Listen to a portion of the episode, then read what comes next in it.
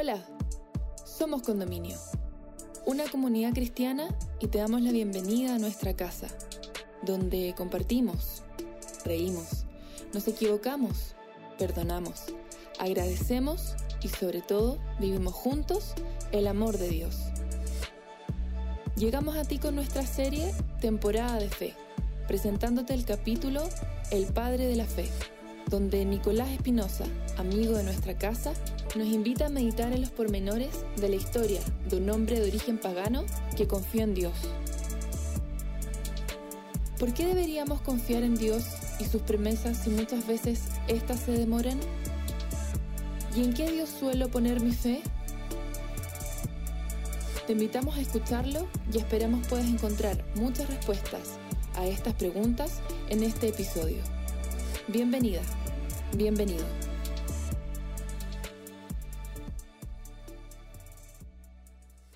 La Biblia tiene el relato de la historia de un hombre que se llamó Abraham. Probablemente has escuchado acerca de él alguna vez, sobre todo si te has paseado por las páginas de la Biblia. Y es así porque en realidad Abraham, este hombre del que la Biblia relata, tuvo y ha tenido una trascendencia en varias religiones más o menos importantes en sus tradiciones, entre las cuales está el judaísmo, el cristianismo e inclusive el Islam. En esas tres religiones Abraham ha sido mencionado como un personaje destacado. Pero ¿cuál es la historia detrás de Abraham? ¿Cuál, es, ¿Cuál fue el contexto en el que nació? ¿De dónde viene este personaje eh, histórico en realidad que la Biblia relata? Sabemos que fue hijo de Teraj. Teraj tuvo como ascendencia a Noé, nada más ni nada menos. Se dice que pudo haber sido el noveno descendiente de Noé, por tanto Abraham el décimo. Además sabemos de Abraham que nació en la región de Ur, en Mesopotamia. Se casó además con la que la Biblia plantea como su media hermana, que se llamó Sarai, la cual tenía una característica puntual y particular que era que no podía tener hijos, era estéril. Además, em, Abraham nace en medio de la cultura sumeria, la cual no tenía mucho que ver con eh, las creencias de a lo mejor su antepasado Noé. Este fue el contexto en el que nace y empieza a desarrollarse Abraham, pero no sabemos mucho de él en el relato bíblico hasta un momento puntual en su vida, donde comienza a relatarse su historia con Dios. Vamos a irnos a ese episodio donde se comienza a relatar la historia de Abraham en la Biblia, que está en Génesis, capítulo 12, versículo del 1 al 3. Lo voy a leer para, para ti que me estás escuchando en este momento. Dice así, el Señor le dijo a Abraham, deja tu tierra, tus parientes y la casa de tu padre, y vete a la tierra que te mostraré Haré de ti una nación grande y te bendeciré. Haré famoso tu nombre y serás una bendición. Bendeciré a los que te bendigan y maldeciré a los que te maldigan. Por medio de ti serán bendecidas todas las familias de la tierra. Ok, qué ganas de que si alguna vez alguien hablara de mí en la historia pudiera relatar este comienzo de historia. ¿Cuánto nos gustaría que nuestro inicio de relato de la historia de nosotros fuera así de tremendo? Primero aparece una voz divina que le habla a Abraham. La Biblia lo define como el Señor. Y esta voz le dice, deja tu tierra, tus parientes y la casa de tu padre. Ahí tenemos un, dato importante que quiero que retengamos para lo que va a ser el análisis que vamos a hacer de esta historia. Pero además, esta voz divina, el Señor que le está hablando, le hace una promesa. Dice, haré de ti una nación grande y te bendeciré.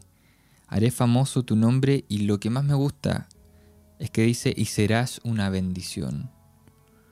Qué ganas de que alguien apareciera y me dijera eso, vas a ser una bendición. Por medio de ti voy a bendecir a todas las familias de la tierra. Este es el origen, el inicio del relato de la historia de Abraham. El primer encuentro que se define en el relato bíblico. Ahora, la historia de Abraham no se queda hasta aquí, sino que por supuesto se sigue desarrollando. Empiezan a ocurrir muchos capítulos en su vida. Él empieza a avanzar. No tengo plena claridad, al menos en el relato bíblico, a qué edad ocurre este encuentro, pero él ya sí estaba casado, por tanto era un adulto. Y su vida comienza a avanzar y a pesar de que tiene este primer encuentro con Dios o con el Señor, como se relata acá, luego viene una promesa ya más oficial, más formal de parte de Dios a su vida. Y quiero que la podamos chequear también, que está en el mismo libro de Génesis, en el capítulo 15 y vamos a leer del versículo 1 al 6. Dice, Después de esto, la palabra del Señor vino a Abraham en una visión. No temas, Abraham, yo soy tu escudo y muy grande será tu recompensa. Pero Abraham le respondió, Señor y Dios, ¿para qué, ¿para qué vas a darme algo si aún sigo sin tener hijos? Y el heredero de mis bienes será el Eser de Damasco como no me has dado ningún hijo, mi herencia la recibirá uno de mis criados. No, ese hombre no ha de ser tu heredero, le contestó el Señor. Tu heredero será tu propio hijo. Luego el Señor lo llevó afuera y le dijo, mira hacia el cielo y cuenta las estrellas a ver si puedes. Así de numerosa será tu descendencia. Abraham creyó al Señor y el Señor lo reconoció a él como justo. Vimos anteriormente que este primer encuentro entre Dios y Abraham se trató de una gran bendición y también de una promesa, pero que pasó, pasó muy sutilmente. El hecho de que Dios le estaba prometiendo algo a Abraham que era física y biológicamente imposible, al menos con su esposa Sarai, porque Sarai era estéril. Y pareciera que en su vida comenzó a avanzar el tiempo y en un momento ya Abraham era probablemente un poco más anciano.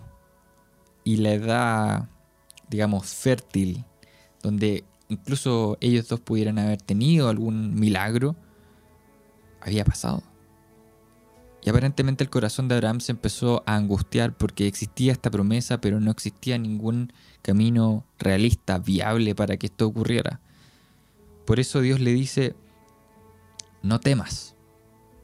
El inicio del capítulo 15 es con un no temas, yo soy tu escudo y muy grande será tu recompensa. Dios aparece para reafirmar la promesa que le había hecho Abraham probablemente años antes, cuando Abraham tal vez era joven y tenía todavía la posibilidad de buscar algún medio, alguna, alguna forma, no sé, al menos había vitalidad, había más fe, qué sé yo. El tiempo pasó y se veía cada vez más difícil. No obstante, Dios le dice, no será tu heredero, de tu, tu siervo, el heredero, sino que de hecho será tu propio hijo. Mira hacia el cielo. Puedes ver, puedes contar las estrellas que ves. En realidad, así de numerosa será tu descendencia. Qué tremenda promesa y qué extraña la promesa al mismo tiempo. ¿Por qué Dios le promete algo así a un hombre? Es casi como un, algo humorístico. Le promete una descendencia tremenda justo a uno que no podía ni siquiera tener uno. A veces las cosas con Dios son un poco así, locas, extrañas, impredecibles. Pero esta promesa fue hecha por Dios y fue reafirmada por este mismo al tiempo después. Y junto con esto Dios le dice a Abraham que no tenga temor, que confíe en que él iba a cumplir esta promesa. ¿Alguna vez te ha pasado esto? ¿Alguna vez has tenido de parte de Dios un ofrecimiento, una promesa? Pero Abraham al igual que tú, al igual que yo, a lo mejor ah, recibió esta, este ofrecimiento. Y es eh, interesante cómo Abraham fue catalogado, fue, qué sé yo, reconocido como el padre de la fe. Pero este padre de la fe era humano. Muchas veces al leer la Biblia olvidamos esto, que estamos leyendo historias de personas que fueron como nosotros. Y dentro de esta humanidad, aunque Dios mismo nos ofrece y nos promete cosas, siempre surge la incertidumbre, la duda, el no saber si es que realmente lo que Dios está diciendo es así o no. Y esto fue parte de la vida de Abraham, porque además el tiempo comenzó a pasar y él empezó a envejecer junto con su esposa. Y hay un episodio de su historia que se relata en la Biblia que revela esta incertidumbre, esta desconfianza derechamente hacia con Dios, por muchas buenas intenciones que a veces tengamos de creer en Dios. Y por muchas buenas intenciones de, que Abraham haya tenido junto con su esposa de confiar en esta promesa, es, es ineludible de que en algún momento va a aparecer la incertidumbre. Y esto fue lo que pasó en la vida de Abraham y Sara. Sarai hasta ese momento. Y en el capítulo 16 de Génesis, eh, vamos a, leer un, episodio que es es súper interesante, porque refleja la ansiedad, tal vez la poca fe de, de ambos respecto de lo que Dios les había prometido. Vamos a leer en el capítulo 16, versículo 1 al 13. Es muy interesante esta historia por si tú nunca la has leído. Quiero que me acompañes. Sarai, la esposa de Abraham, no había dado hijos, pero como tenía una esclava egipcia llamada Agar, Sarai le dijo a Abraham, El Señor me ha hecho estéril, por lo tanto ve y acuéstate con mi esclava Agar. Tal vez por medio de ella podré tener hijos. Abraham aceptó la propuesta que le hizo Sarai. Entonces ella ella tomó a Agar, la esclava egipcia, y se la entregó a Abraham como mujer. Esto ocurrió cuando ya hacía 10 años que Abraham vivía en Canaán. Abraham tuvo relaciones con Agar y ella concibió un hijo. Al darse cuenta Agar de que estaba embarazada, comenzó a mirar con desprecio a su dueña. Entonces Sarai le dijo a Abraham, Tú tienes la culpa de mi afrenta. Yo puse a mi esclava en tus brazos y ahora que se ve embarazada me mira con desprecio. Que el Señor juzgue entre tú y yo. Tu esclava está en tus manos, contestó Abraham. Haz con ella lo que bien te parezca. Y de tal manera comenzó Sarai a maltratar a Agar, que ésta huyó al desierto. Allí junto a un manantial que está en el camino a la región del sur, le encontró el ángel del Señor y le preguntó, Agar, esclava de Sarai, ¿de dónde vienes y a dónde vas? Estoy huyendo de mi dueña Sarai, respondió ella. Vuelve junto a ella y sométete a su autoridad, le dijo el ángel. De tal manera multiplicaré tu descendencia que no se podrá contar. Estás embarazada y darás a luz a un hijo y le pondrás por nombre Ismael, porque el Señor ha escuchado tu aflicción. El origen de este capítulo, de este episodio de la vida de Sarai y Abraham, es la angustia, la ansiedad y la incertidumbre. ¿Cuántas veces has sido parte de estos sentimientos en tu vida? ¿Cuántas veces yo he sido parte de estos sentimientos en mi vida? La incertidumbre, la ansiedad, la angustia. Dios me prometió que pa, pa, pa. Y no ocurrió. No está ocurriendo. Todavía no se cumple la promesa, pero nosotros ya estamos ansiosos. Sarai sentía probablemente mucha culpa, mucha culpa de no poder darle la promesa a Abraham. Y le hace este ofrecimiento.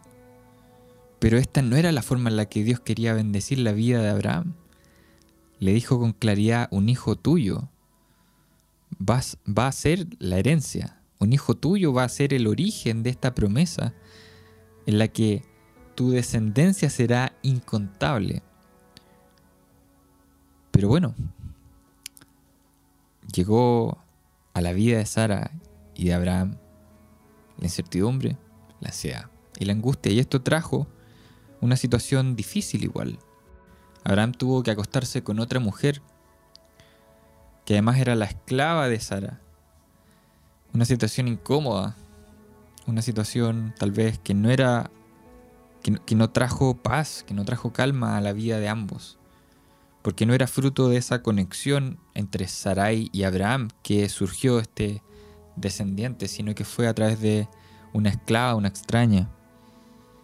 No obstante, a pesar de todo lo difícil, a pesar de que incluso a lo mejor Sara empezó a tratarla mal de manera injusta, y a pesar de que a lo mejor este no era el hijo esperado para la descendencia, la Biblia dice que en el desierto el ángel del Señor, que muy probablemente haya sido Jesús, se encuentra con esta mujer que pudo haber sido mirada en menos, que pudo haber sido incluso etiquetada como la, la pecadora.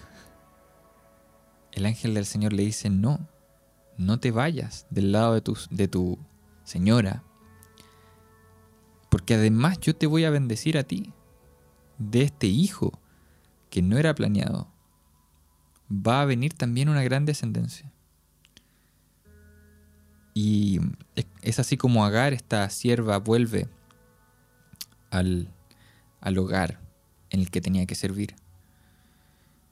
La angustia, la ansiedad, la desesperación, fueron parte también de este Padre de la fe. Esto nos permite verlo también como, como una persona, como nosotros. ¿Cuántas veces hemos recibido promesas de parte de Dios que pareciera que no se están cumpliendo y sentimos angustia, sentimos ansiedad y queremos adelantarnos tal vez? sentimos que tenemos parte en las cosas que Dios hace y en realidad es tan gracioso pensarlo. Porque en realidad no tenemos parte. Es Él, el autor y consumador de todas las cosas buenas que nos pasan. Pero la historia de Abraham sigue avanzando.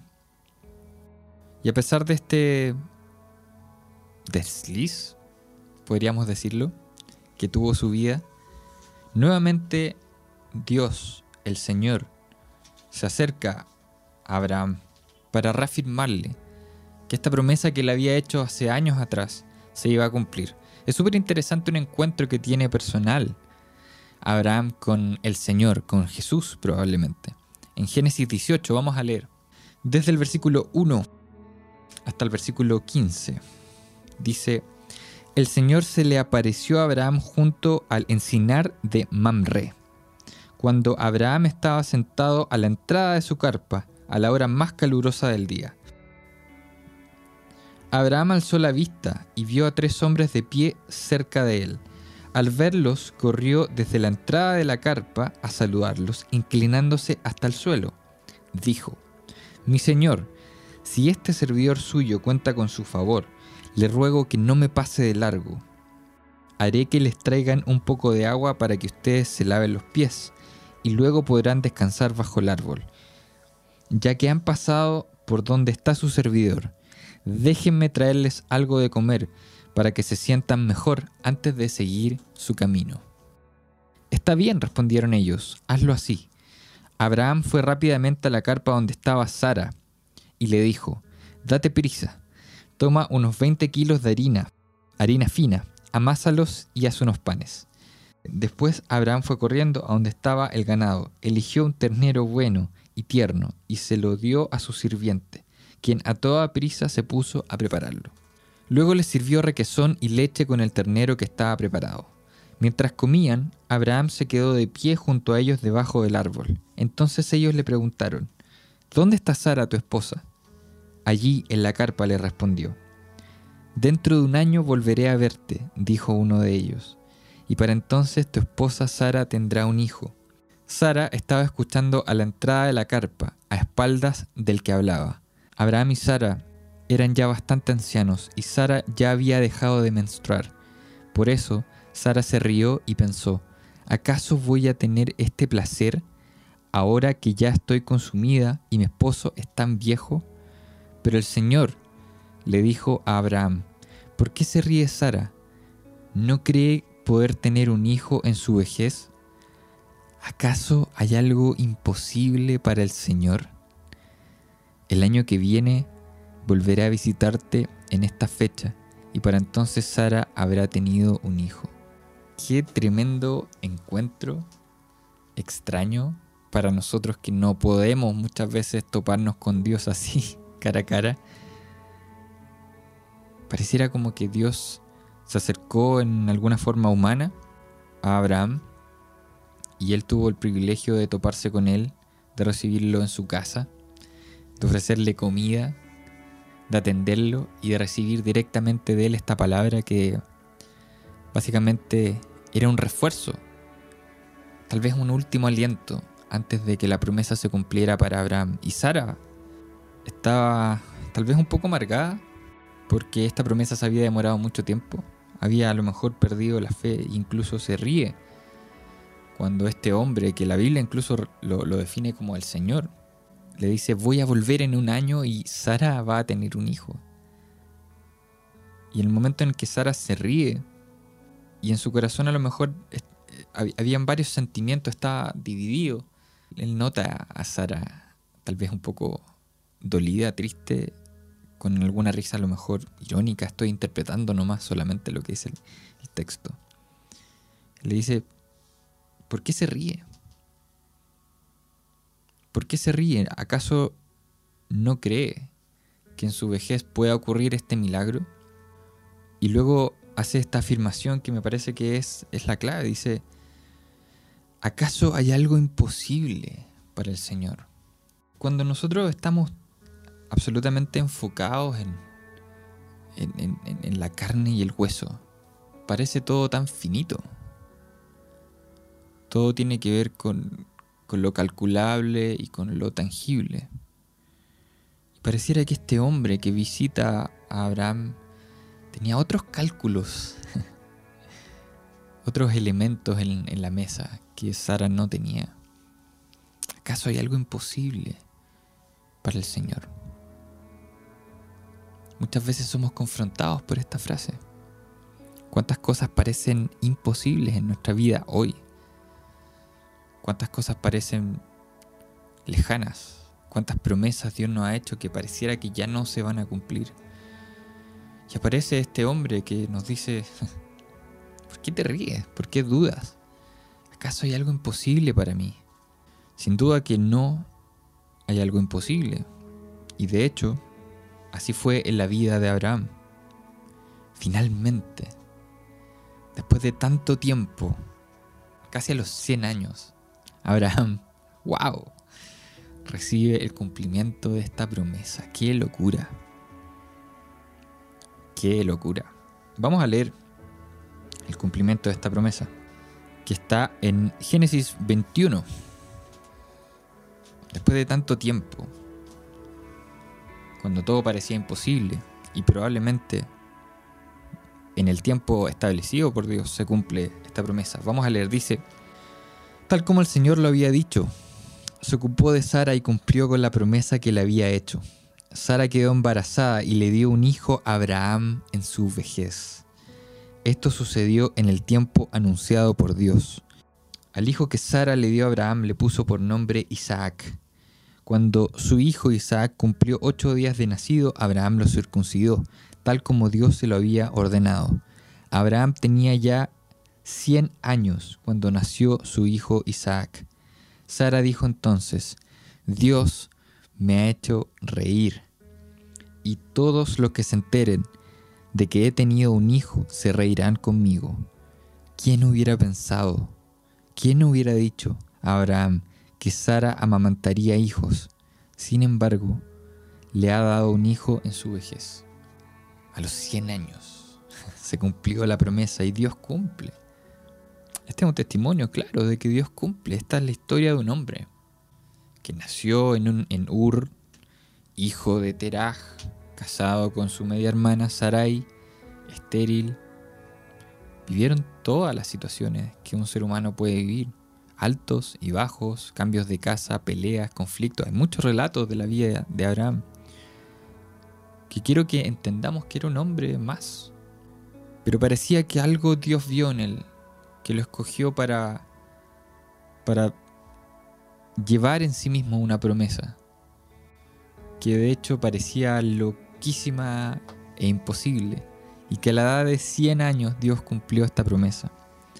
Y este pequeño fue nombrado Isaac porque según Sara Dios la hizo reír, esta vez no irónicamente, esta vez fue una risa muy emocionante, muy bella.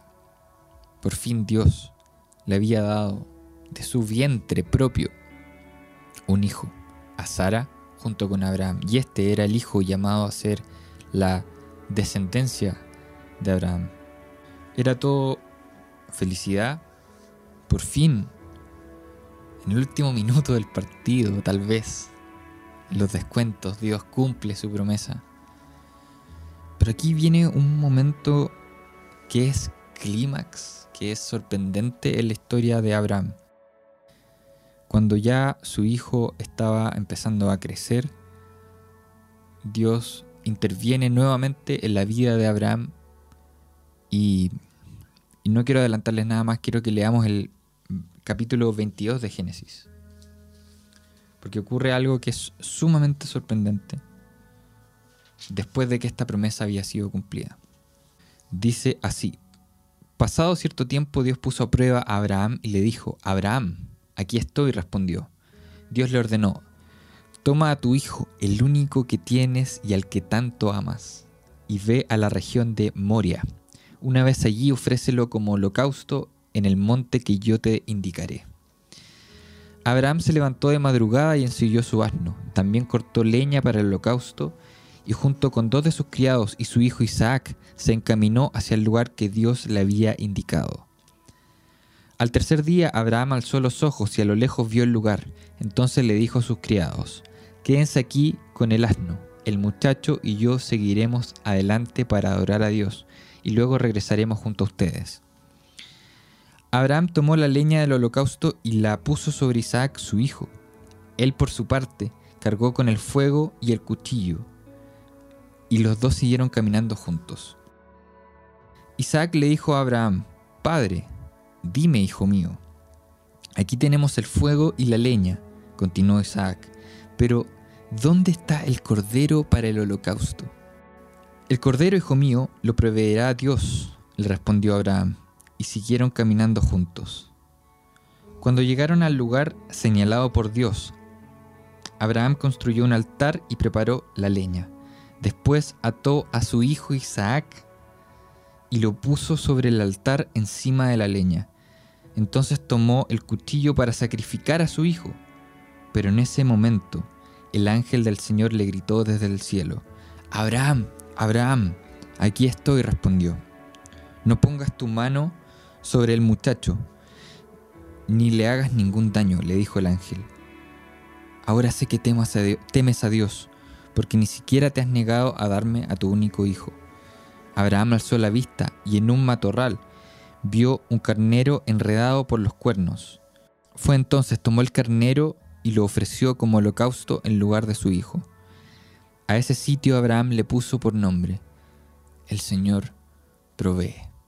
Ok, detengámonos un segundo, por favor. Para tratar de entender esta locura, podríamos decir, Dios le promete una descendencia a Abraham. La promesa se demora años. Abraham duda, sufre, tiene un hijo con otra mujer. Sara se ríe hasta que llega su hijo Isaac. Dios le dice, cuando ya el, niño estaba creciendo, quiero que ofrezcas este hijo como holocausto. No estoy entendiendo nada, pero hay un detalle en esta historia que es mucho más llamativo. Dios le dice, toma a tu hijo, el único que tienes y al que tanto amas, y ve a la región de Mora. Una vez allí, ofrécelo como holocausto, en el monte que te indicaré. Versículo 2. El versículo 3 no presenta absolutamente ninguna queja de parte de Abraham. ¿Por qué es esto? ¿Por qué sí? En los capítulos anteriores de la vida de Abraham, él tiene conversaciones con Dios, diálogo. eh, donde le dice, ¿cómo lo vas a hacer? Aún no me has dado un hijo. En este caso Abraham no presenta ninguna queja al, al momento en que Dios le dice que necesita este sacrificio de parte de él. Y en realidad esto es porque no podemos olvidar que todas estas historias que están escritas en la Biblia están envueltas en un contexto cultural. Están envueltas llenas de humanidad, donde habían costumbres, creencias. Y efectivamente esta historia está sumamente llena de esos detalles culturales. Abraham, que había nacido en Ur, en la región de Mesopotamia, era parte de un hogar sumerio, el cual tenía... Estaba, los sumerios estaban sumamente llenos de dioses, dioses de distintas... Eh, de distintos materiales, eran dioses que ellos mismos confeccionaban y ellos les atribuían muchas características. Probablemente muchos de estos dioses en los que la familia de Abraham creía demandaban, de hecho, primogénitos. La historia la arqueología nos revela que han existido muchas creencias religiosas de deidades que demandaron primogenitura, sacrificios de tu hijo más preciado, de tu hijo mayor, para mantener en paz a los dioses. Los dioses demandan. Los dioses que existían en la vida y en la familia de Abraham demandaban si tú me das parte de tu ganado, si tú me das parte de, tu familia, de lo que es más preciado, vamos a estar a cuentas. Probablemente va a llover, probablemente va a salir la cierta cantidad de sol necesaria para que el campo pueda estar en condiciones para ser cosechado. Y así, así tantas creencias, los dioses demandan. Y esto era algo común para Abraham. Esta historia fue escrita hace muchos años.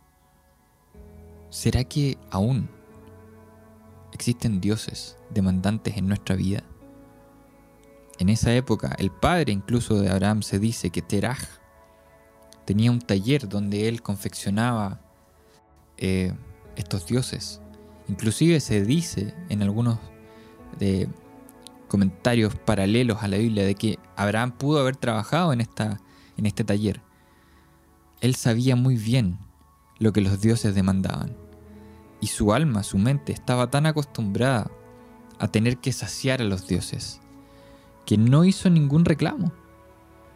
Este dios que había tenido apariciones en su vida, que era una voz, incluso fue una presencia física, le dice, dame a tu hijo primogénito. Parecía algo tan común. ¿Cuántas veces en nuestra vida existen dioses demandantes?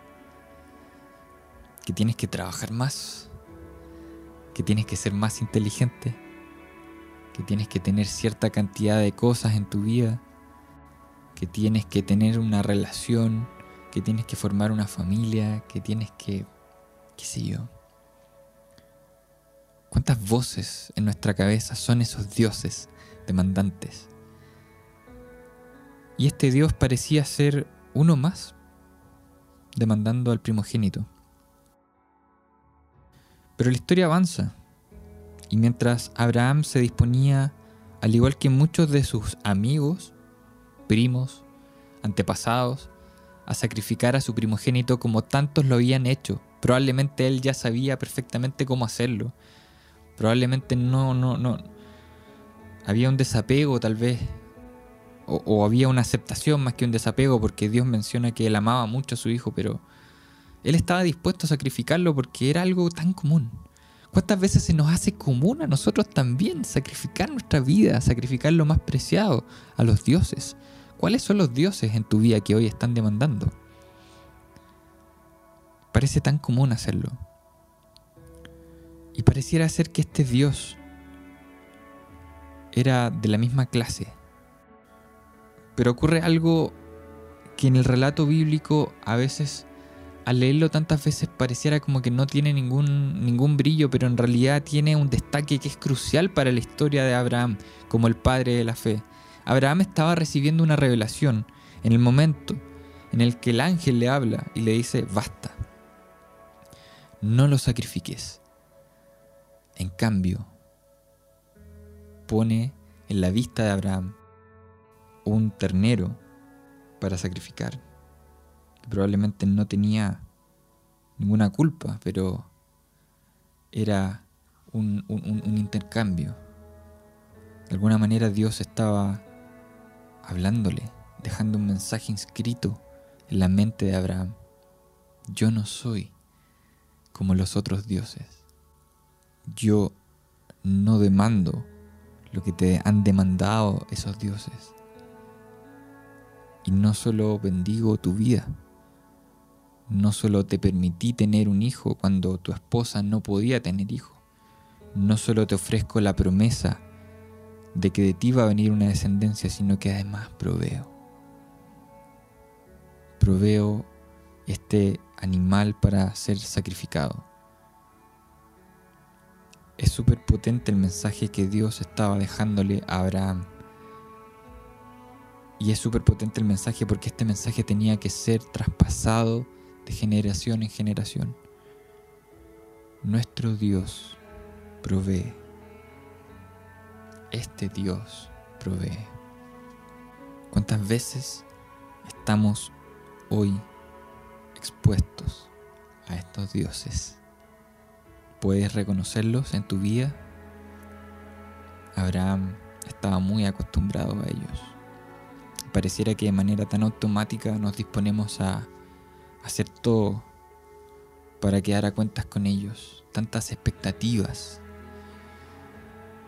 tanta carrera, tanto que hay que correr para contener el apetito de los dioses. Sin embargo, este Dios, con voz, con corazón, aparece en la vida de Abraham y espero aparezca hoy en tu vida.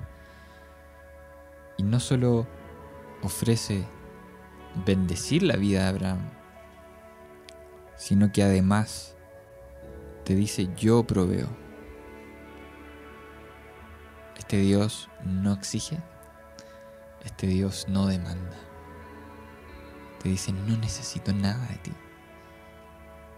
De hecho, yo te voy a dar todo lo que necesitas. El Padre de la Fe entendió esto y no fue su mérito, no fue su capacidad, de hecho, inclusive a través de su incapacidad de confiar. Dios lo bendijo y proveyó todo lo necesario para que él tuviera una vida de felicidad con su hijo y para que esta promesa que Dios le había hecho se cumpliera. Que hoy puedas darte cuenta de que este Dios no demanda nada de ti. Nada.